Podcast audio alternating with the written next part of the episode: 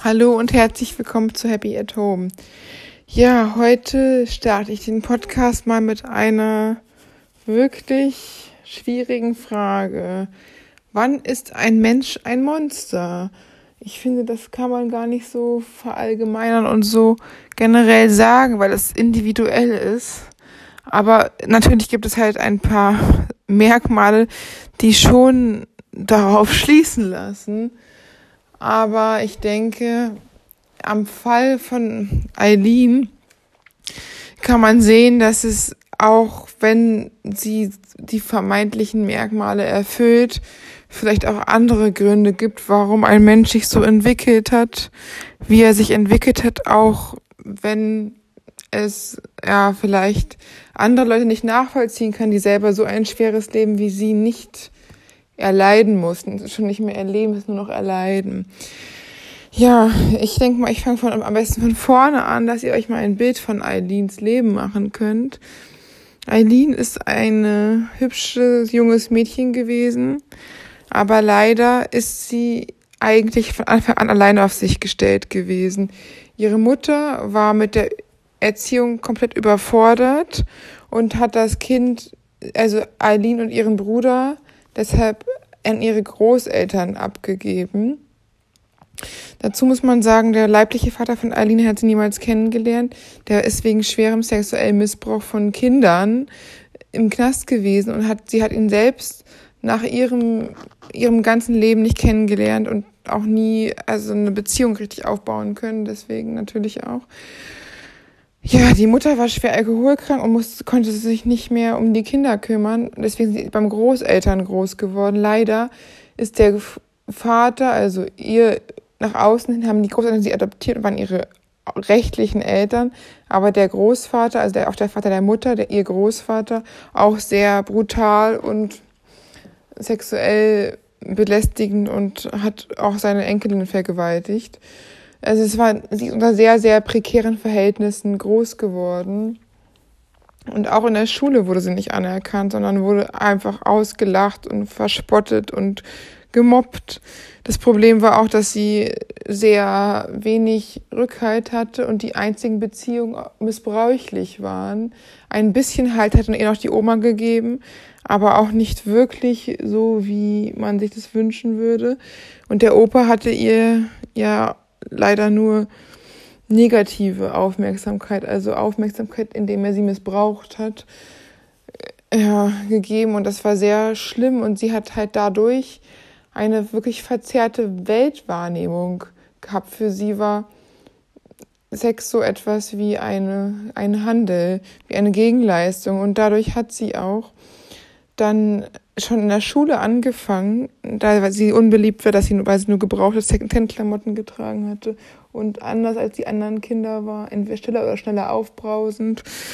Ja, es wird auch eine Borderline-Persönlichkeitsstörung bei ihr später herauskommen. Ähm, das ist ganz normal bei so einem Kindheit, die von Missbrauch und Vernachlässigung geprägt ist. Letztendlich ist sie sogar schon mit 14 dann ausgerissen von zu Hause, von einem Zuhause, das niemals ein Zuhause war, außer Missbrauch, und hat sich in der Schule äh, prostituiert für Zigaretten und Bier, schon unter Gleichaltrigen, und dadurch ist ihr Ruf noch mehr zerstört gewesen.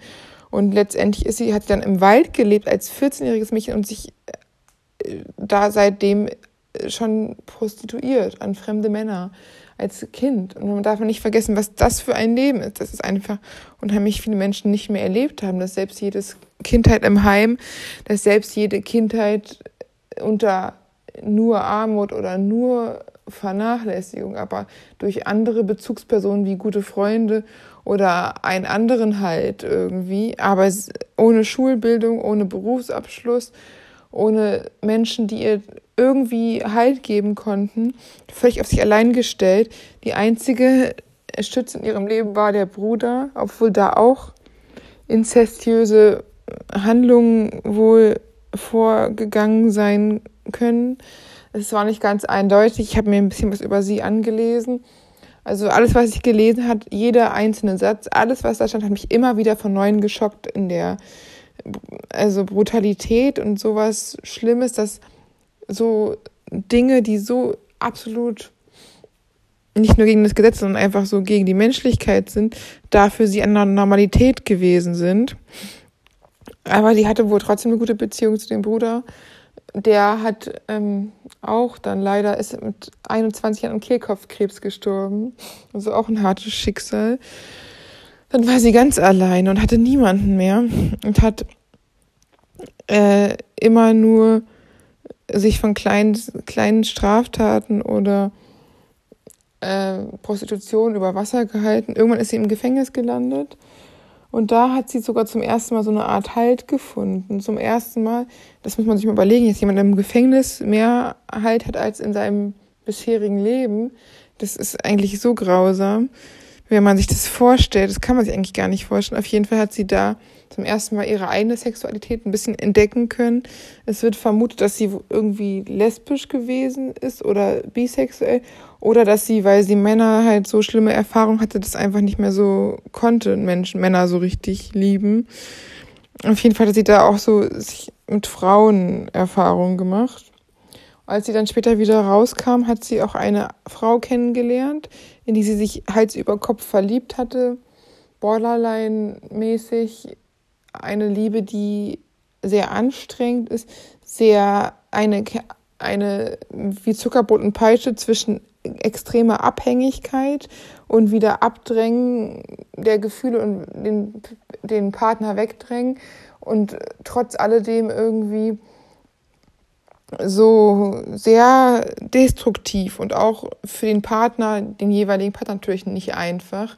Aber durch diese Persönlichkeitsstörung, weil bestimmte Traumata oder wie eine PTBS, aber auch eine Borderline-Persönlichkeit können auch das Gehirn nachweislich vom neurotypischen neurodivergentes Gehirn ändern, dass wirklich dann auch Schaltprozesse durch diese PTBS, die sie auf jeden Fall hatte, durch die, den jahrelangen Missbrauch, einfach verkürzt sein, dass Reaktionen anders sind, als wie sie davor waren. Was eigentlich krass ist, weil bekannt ist ja, die bekanntesten Neurodivergenten sind eigentlich ADHS, Autismus und fetale Alkoholsyndrom, aber die sind angeboren. Aber ähm, Persönlichkeitsstörungen sind im Laufe des Lebens erworben oder PTPS, also posttraumatische Belastungsstörungen, sind auch erworben durch irgendwelche schweren Schicksalsschläge. Aber die verändern auch nachhaltig das Gehirn. Ich weiß nicht genau, ob man das jetzt, also bei ADHS, Autismus und fetalen Alkoholsyndrom ist das auch so, da kann man auch nichts machen. Ich weiß nicht, ob die, ob man da was machen kann, wenn es aufgrund von Trauma entstanden ist oder von Borderline, weil das sind ja auch komplexe Persönlichkeitsstörungen.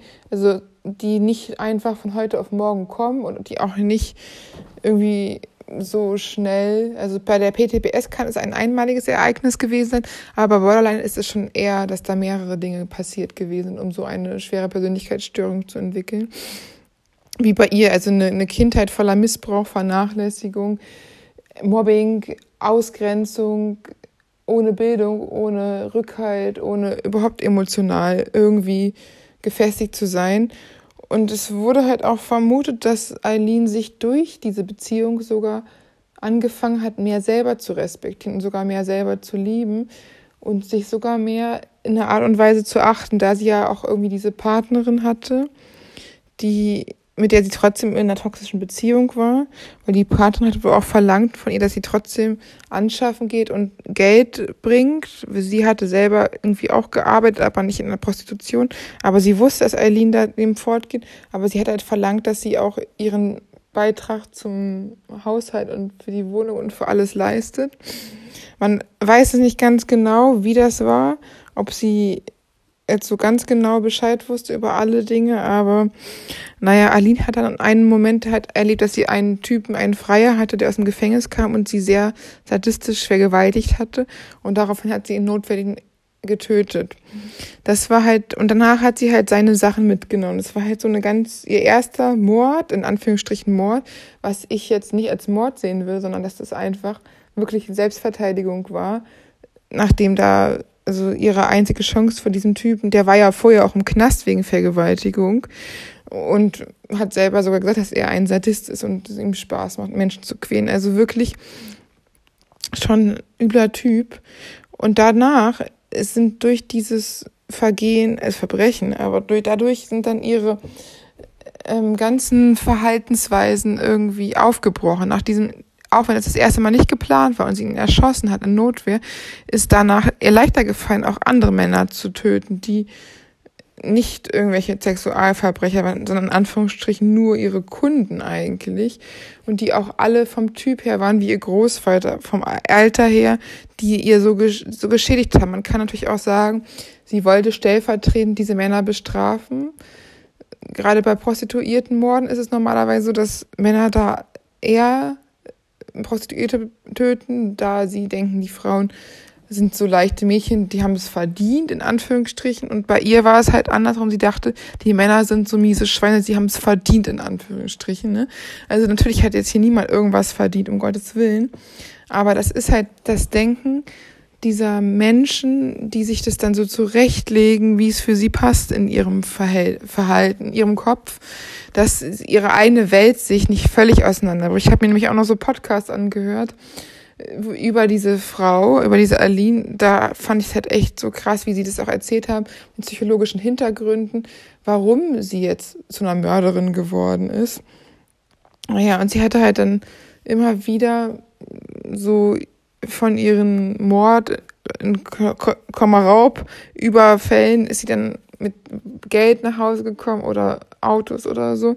Und die Freundin hatte wohl auch ein bisschen Angst vor ihr, aber hat wohl auch schon gemerkt, dass da dass es jetzt wohl anders ist und dass sie da, und das hat wohl auch beide Augen eher zugemacht, als wirklich da hingeguckt und sonst wäre ihr auch natürlich klar gewesen, sie hat es wohl stillschweigend eher geduldet, was da Eileen so gemacht hat.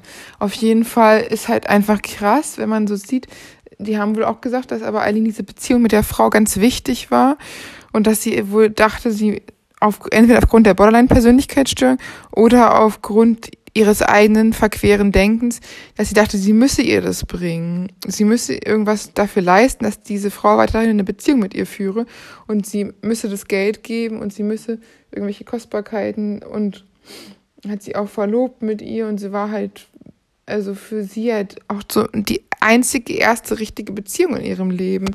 Die anderen Beziehungen waren nur geprägt von Gewalt und Missbrauch und im Verstoßen werden und alleingelassen werden. Und das ist halt schon sehr heftig, wenn man überlegt, was diese Frau halt durchgemacht hat, was kein, also kaum ein Mensch sich vorstellen kann, so ein Leid in so vielen Facetten, von der Kindheit an über die Jugend, ohne Bildung, ohne Bezugsperson, vom einen Eltern irgendwie im Stich gelassen, mit einem schwerkriminellen Vater und einem schwerkriminellen Opa. Und man natürlich auch sagen muss, dass die eigene Mutter von Aline ja auch im, selber im Teufelskreis festgesteckt hat. Sie hat ihre Kinder auch irgendwo im Stich gelassen, aber irgendwo ist sie selber eine gebrochene Seele gewesen, weil sie ja erst diesen missbräuchlichen Vater hatte und dann an einen missbräuchlichen Mann gekommen ist und auch ihr eigen, ihre eigene Kindheitswunde nicht praktisch reparieren konnte und nicht sondern genau wieder in den gleichen Strudel mit dem Partner, dem Vater von Aline, der wieder auch ein verurteilter Vergewaltiger war, reingerutscht, sondern das ist halt bei ganz vielen Menschen, wenn sie ihre Geschichte nicht kennen, dass sie sie unweigerlich wiederholen. Und bei Aline war das das Gleiche. Sie hat eigentlich so Sex war ihre eigentlich einzige Anerkennung, die sie bekommen hat, dass sie der von ihrem Großvater geduldet worden ist, solange sie es geduldet hat, dass die von Mitschülern ausgenutzt worden ist und nicht gesehen hat, dass sie da sich für ein Bier oder Zigaretten prostituiert, dass sie von den Männern ausgenutzt worden ist und dass sie nicht erkannt hat, was, wie schädlich das eigentlich war. Ja, die Frage ist halt, war, ist diese Frau ein Monster oder ist sie einfach nur Opfer dieser ihrer Umstände? Ist natürlich fraglich. Natürlich würde als ein Mensch sagen, der nicht so eine Erfahrung hat, würde sich gar nicht in so eine Beziehung und in so ein Verhalten reinbuxieren, aber es ist ja nun mal, dass diese Frau keine Chance hatte, auf ganzer Linie, überhaupt nicht. Und durch diese schlimme Borderline-Persönlichkeitsstörung und diese ganzen furchtbaren Kindheitserinnerungen halt irgendwie in diesem ganzen System von Trauma festgesteckt hat. Von Trauma, von Missbrauch, von Vergewaltigung, von PTBS ohne Hilfe, ohne Schutz, ohne irgendwen und einfach dann irgendwann ausgetickt ist. Und zwar in diesem komischen, ja, natürlich im schlimmen Verhalten hat sie es anderen Menschen ausgelassen, die auch dafür nichts konnten. Aber ich denke halt auch, diese Frau ist Opfer und Täter in gleichermaßen. Also so schlimm und ob sie ein Monster ist, würde ich nicht sagen, im Zweifelsfall.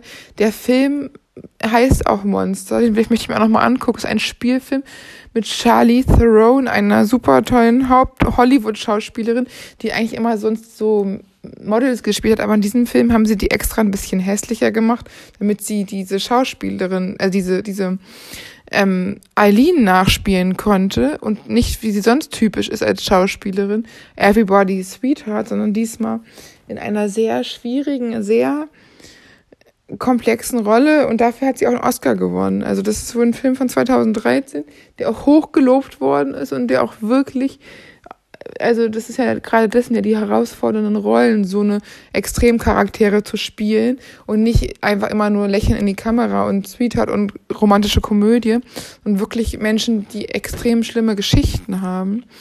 Und ich finde es halt auch krass, wenn ich darüber nachdenke, dass Menschen Menschen so ein schweres Schicksal haben und dann trotz alledem kein bisschen Mitleid kriegen irgendwo. Kein bisschen Mitleid kriegen, sondern dass sie als Prostituierte abgestuft als Mörderin, als kaltblütiger Mensch und nicht gesehen wird, was da auch mit dieser Frau passiert ist.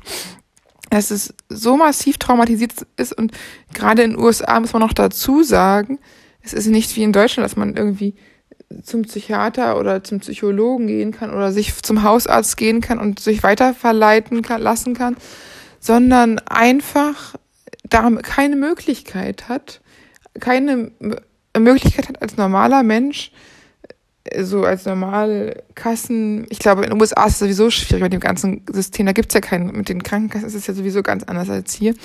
Also keine, vor Obama gab's ja auf jeden Fall nichts irgendwie, dass es da keine Möglichkeit hatte, Hilfe zu bekommen. Dass man auch, also dass diese Frau nicht nur von der Familie, Freunde waren irgendwie praktisch auch nicht da, sondern nur da schlimmste missbräuchliche Erfahrungen gemacht hat und im Stich gelassen wurde, sondern auch vom Staat und auch da keine Hilfe bekommen hat, keine Möglichkeiten, die sich einer mittellosen Prostituierten annehmen. Und das finde ich halt so schlimm. Ich meine, das ist einfach auch eine, einfach eine arme Frau mit einer gebrochenen Seele und sie hat einfach ihr Leben natürlich viele Fehler gemacht, aber das Leben war ja auch unfassbar hart zu ihr. Also so, was viele Menschen überhaupt nicht überlebt hätten, so ein Leben. Letztendlich ist sie auch schon, äh, noch nicht mal 50 Jahre geworden und wurde dann mit der Giftspritze zu Tode äh, irgendwie gebracht. Es wurde auch geguckt, ob sie wirklich im vollen Besatz ihrer geizigen Zustands ist, aber es wurde wohl schon bestätigt, obwohl ich mir halt auch denke, bei ihr, ich meine, viele Menschen, die würden auch niemals zugeben, dass sie schwerst traumatisiert sind. Und gerade Leute, die das mit Gewalt bekämpfen und nicht nach innen gucken und lieber einmal heraufhauen, als zu sagen, sie haben echte Probleme, sind natürlich auch, wirken dann stark, aber sind eigentlich total zerrissen innerlich. Und vielleicht wollte sie auch lieber in diesem Fall, dass der Täter die Täterin sein als das Opfer, weil sie so unglaublich oft das Opfer war, dass sie dachte, vielleicht ist sogar Täterin sein besser. Es ist total schlimm. Und dass sie da im Gefängnis hat sie dann auch noch zehn Jahre auf ihren Todesstrafenvollzug gewartet. Und es war halt sehr, sehr schlimm, dieses Leben, was sie geführt hat und auch mit ihrer Partnerin, da hat sie auch von Anfang an gemerkt, als sie irgendwie abgehört worden ist oder so, mit einem Telefonat von der Polizei, dass sie auch alles geschrieben, dass sie nicht die Partnerin mit reinziehen wollte und auch auf jeden Fall ein Gewissen hatte zur Partnerin, dass sie die nicht mit in ihre Machenschaften reinziehen wollte. Und die Partnerin hat ja auch gewusst, dass Eileen da Dinge macht. Ja, also ich finde es halt wirklich so krass, ein wirklich traumatische Geschichte, ein wirklich, eine wirklich schlimme Lebensgeschichte. Aber ich denke halt auch, dass man Menschen nicht vorverurteilen sollte. Selbst Menschen, die schlimme Dinge getan haben, weil man einfach oft auch gar nicht weiß, was dahinter steckt und auch nicht weiß, was selber bei diesen Leuten so passiert ist und natürlich einfach auf den allgemeinen Alltag, dass man Menschen nichts ansehen kann, also vieles nicht und auch nicht letztendlich wenig weiß über diese Menschen und nicht weiß, warum sie vielleicht manchmal schwierig wirken oder anstrengend oder weiß man auch nicht komisch, sondern dass da vielleicht wirklich mehr hinter ist und dass da Menschen mit schweren Trauma, PTBS oder Persönlichkeitsstörungen hinterstecken können. Und ich finde es halt wirklich krass, dass diese Frau halt auch irgendwo, obwohl sie ja so ein hartes Leben hatte, auch diese Partnerin abgöttisch geliebt hat und ihre große Liebe um alles in der Welt irgendwie bei Laune halten wollte und auch dadurch immer mehr halt in diesen Abgrund getrudelt ist und das erste Mal definitiv kein Mord war, sondern einfach nur Selbstverteidigung und es dann danach halt eskaliert ist und sie dann halt einfach die ganz die Fehler begangen hat und nicht mehr richtig kontrollieren konnte. Und ich denke auch, wenn dieser Frau geholfen worden wäre, wenn sie zum Beispiel nach dem ersten Mord erkannt worden wäre, das war Selbstverteidigung, es war ein Missbrauch und Vergewaltigung an ihr, sie hat sich nur verteidigt und sie dann Hilfe bekommen hätte, psychologische Hilfe, äh, persönliche Unterstützung, irgendwie diese ganzen Traumata aufzuarbeiten, dass es gar nicht dazu weit gekommen wäre, dass es nicht dazu gekommen wäre, dass sie weiter gemordet hätte oder dass sie auch vielleicht mit der Borderline-Persönlichkeitsstörung nicht alleine gelassen worden wäre und sich so dermaßen abhängig gemacht hätte von ihrer Partnerin, dass sie dachte, sie muss alles machen, damit die Frau bei ihr bleibt, damit sie nicht wieder alleine ist. Es ist wirklich für dieses Störungsbild spezifisch, dass auch Grenzüberschreitungen sowohl in die Seite Richtung Partner als auch gegen sich selber da sind. Oft kehrt es auch ein mit selbstverletzenden Verhalten. Es muss nicht immer schneiden sein, das kann auch sich selbst irgendwie durch schädigendes Sexualverhalten sich selbst schädigen und ein ganz, ganz geringer Selbstwert, der eigentlich da ist und immer dem anderen zu unterstellen, dass sie sie verlassen wollen, dann aber wieder völlig übertriebenes Verhalten das auch unangemessen wirkt auf Außenstehen ne? und auch für Partner bestimmt nicht leicht ist. Aber das ist natürlich alles eine Entwicklung aus dem, was so passiert ist in ihrem Leben.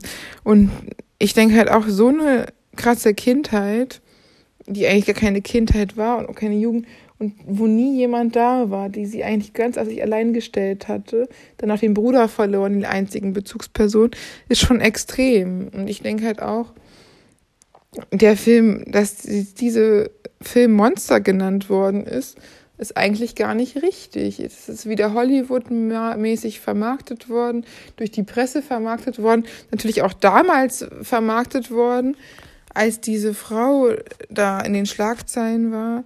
Das war ja in den 80er und 90er Jahren, diese Mordserie von ihr. Ich glaube, Ende der 90er Jahre. Aber es ist halt extrem schlimm, dass dann nicht geguckt wird, was da gewesen ist, was da noch gewesen sein kann, dass eine Frau so zu so einer Mörderin wird. Ich hoffe halt auch, dass einfach Menschen mehr Menschlichkeit mit anderen Menschen an den Tag legen.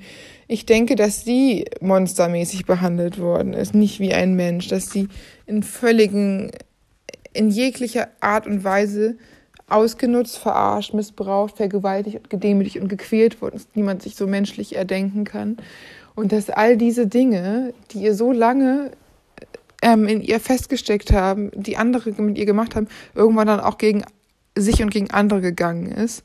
Und es ist auch bewiesen, dass Studien beweisen, dass Menschen, die zum Beispiel in missbräuchlichen Familien groß werden, wo sie einfach zum Beispiel ein aggressives Verhalten eines Elternteils gegen den anderen sehen, sei es jetzt körperliche Gewalt oder verbale Übergriffe und Beleidigung und Demütigung, auch dann diese Menschen äh, das übernehmen, auch andere so behandeln oder sogar die genau das gleiche Verhalten des Elternteils dann abgucken. Das war ganz interessant, das wurde in einer Studie festgestellt, in der äh, einfach eine Pro mit Kindern wurde es festgestellt, in der ein, äh, ein wie soll man das sagen, ein Versuchsleiter eine Puppe beschimpft hat, mit üblen, vulgären Ausdrücken und beleidigt hat, eine und dann aus dem Zimmer gegangen ist. Und dann wurde geguckt und dann haben die Kinder dieses Verhalten kopiert und auch die Puppe beschimpft und beleidigt.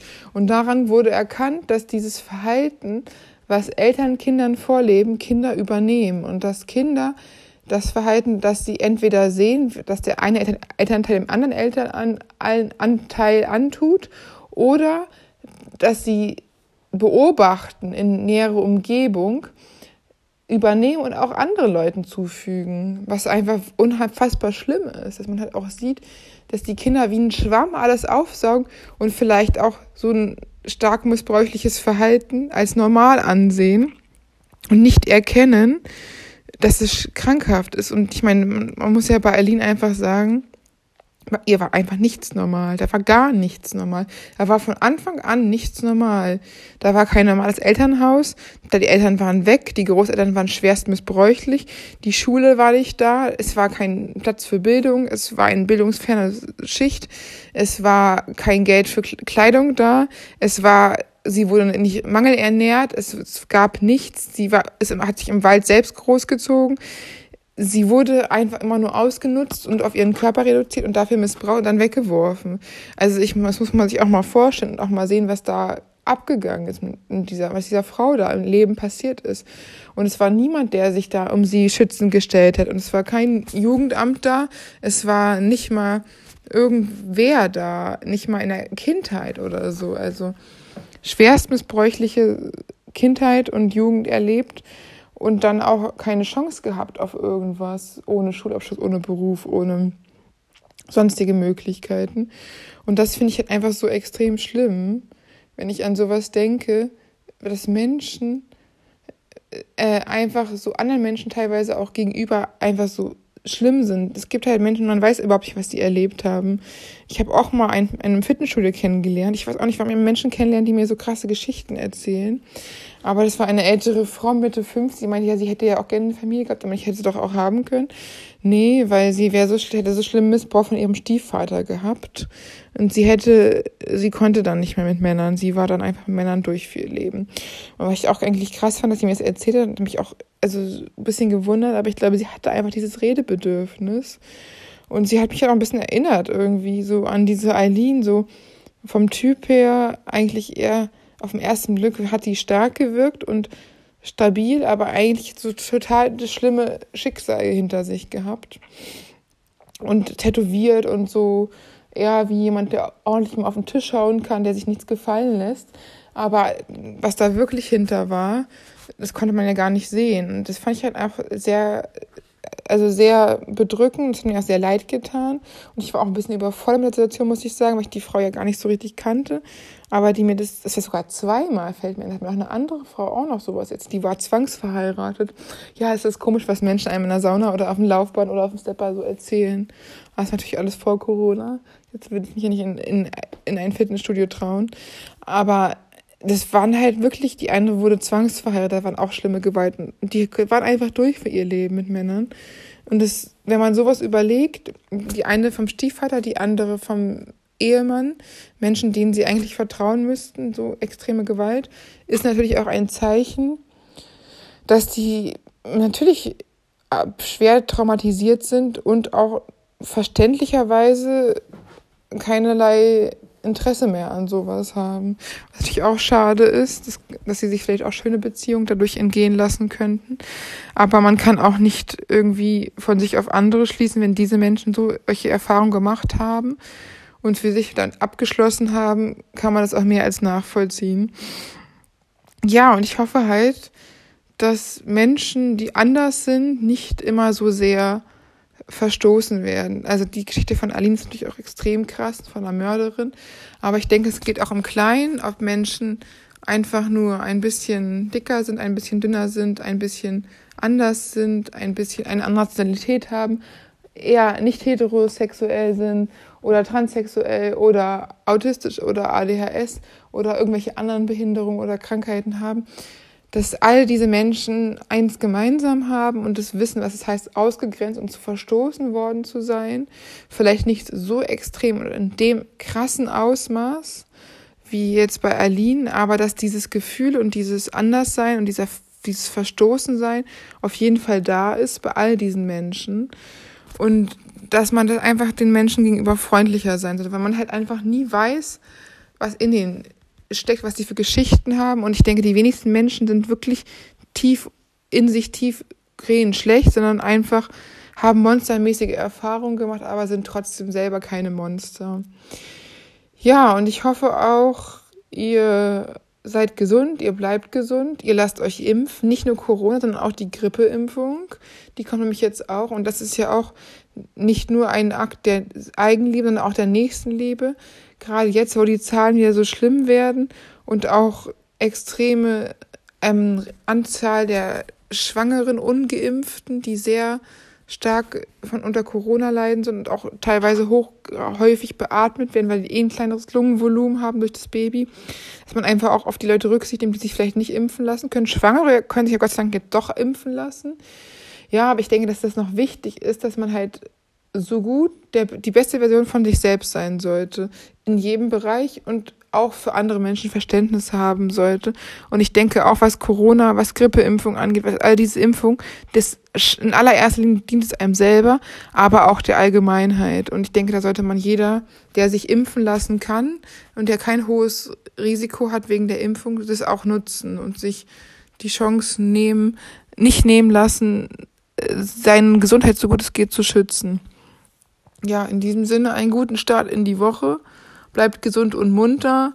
Und wenn mal jemand euch komisch anmacht, denkt an Aline. Vielleicht hat diese Person ein ähnlich hartes Schicksal und ist deswegen manchmal ein bisschen komisch. Aber vielleicht will sie einfach auch nochmal an den Arm genommen werden.